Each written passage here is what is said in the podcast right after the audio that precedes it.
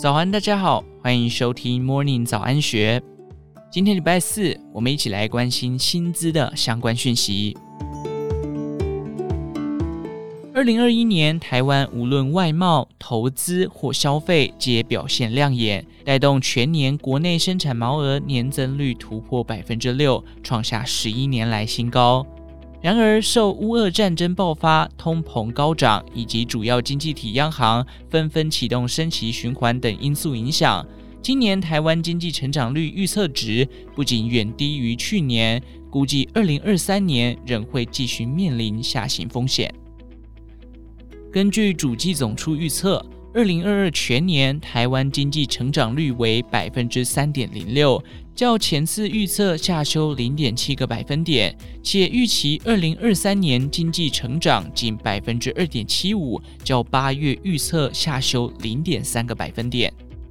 值得注意的是，即使二零二一年台湾 GDP 创高，二零二二亦可维持正成长，但就薪资统计来看，经济成长的果实似乎并未雨露均沾地分配到多数劳工手中。由主计总处资料可得知，二零二二一至十月剔除物价因素后的实质经常性薪资为四万一千三百四十六元，年减百分之零点一三，是近六年同期首次出现负成长。台大财经系兼任教授刘益如直言，台湾经济太依赖出口。出口地区太依赖中国，而出口项目又太依赖半导体、资通讯等产业，导致经济结构失衡。如今，随着全球经济成长放缓，台湾出口势必大受冲击。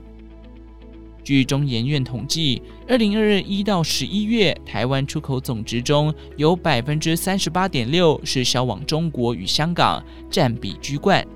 而美国和日本则分别占百分之十五点六和百分之七。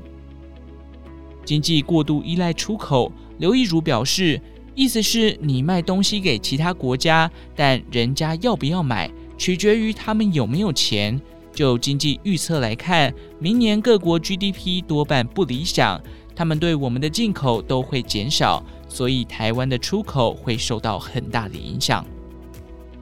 外界预期，中国松绑防疫措施后，势必会经历一段混乱期，这将使得经济产生承压。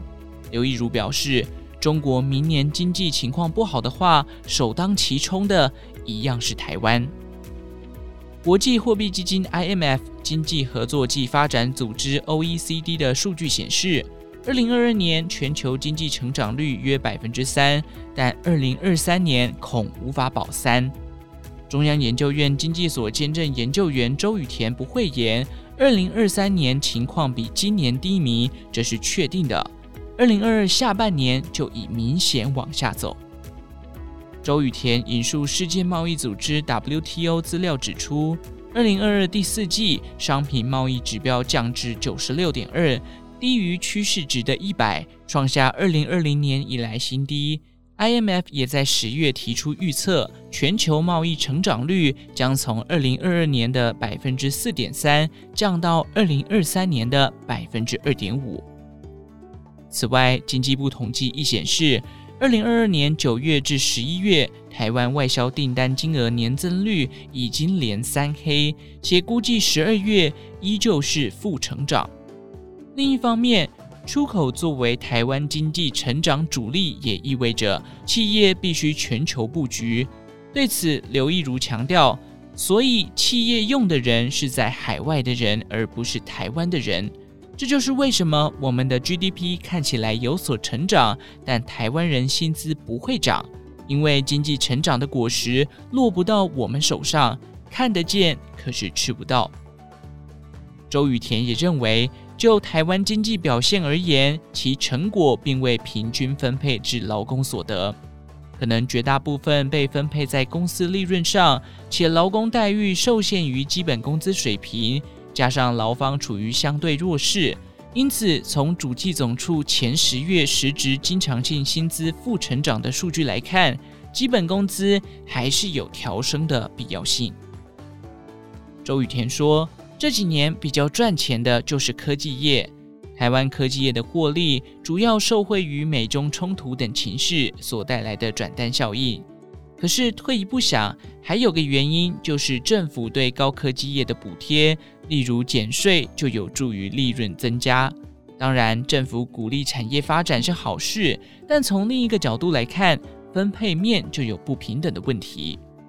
刘一如也表示，相对于就业人数较多的服务业，台湾许多政策考量都是对制造业和出口的支持，服务业在经济上扮演很轻的角色。台湾人若想分到经济果实，还是要从消费服务业这边着手，所以政策上重心应该有所调整。以上内容出自《金周刊》数位内容部，详细内容欢迎参考资讯栏下方的文章连结。最后，祝福您有个美好的一天。我们下次再见。